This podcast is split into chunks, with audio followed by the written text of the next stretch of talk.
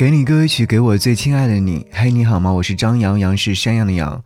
想要您听到这首歌，这首歌曲的名字我该怎么去理解或者和你分享呢？是五点十五吗？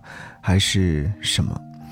在这首歌曲的介绍当中，他写到说：“说吧，发生了什么？”这是来自郭顶在四月二十三号凌晨所发行的这首歌曲，名字叫做。五点十五分，这样先去理解它好了。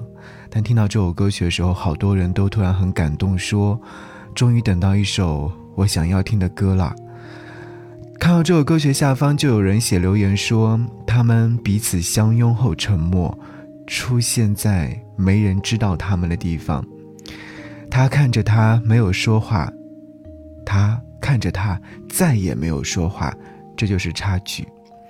好喜欢这首歌曲，我觉得这首歌曲的特别之处不仅仅是在歌曲的名字和它所介绍的内容当中，我觉得更多的是我们在歌曲当中找到自己想要找到的生活的影子。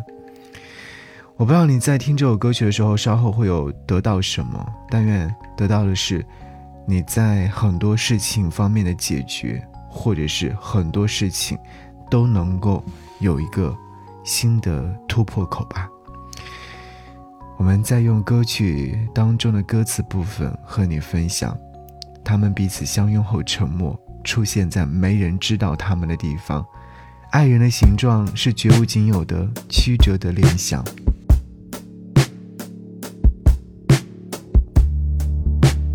他看着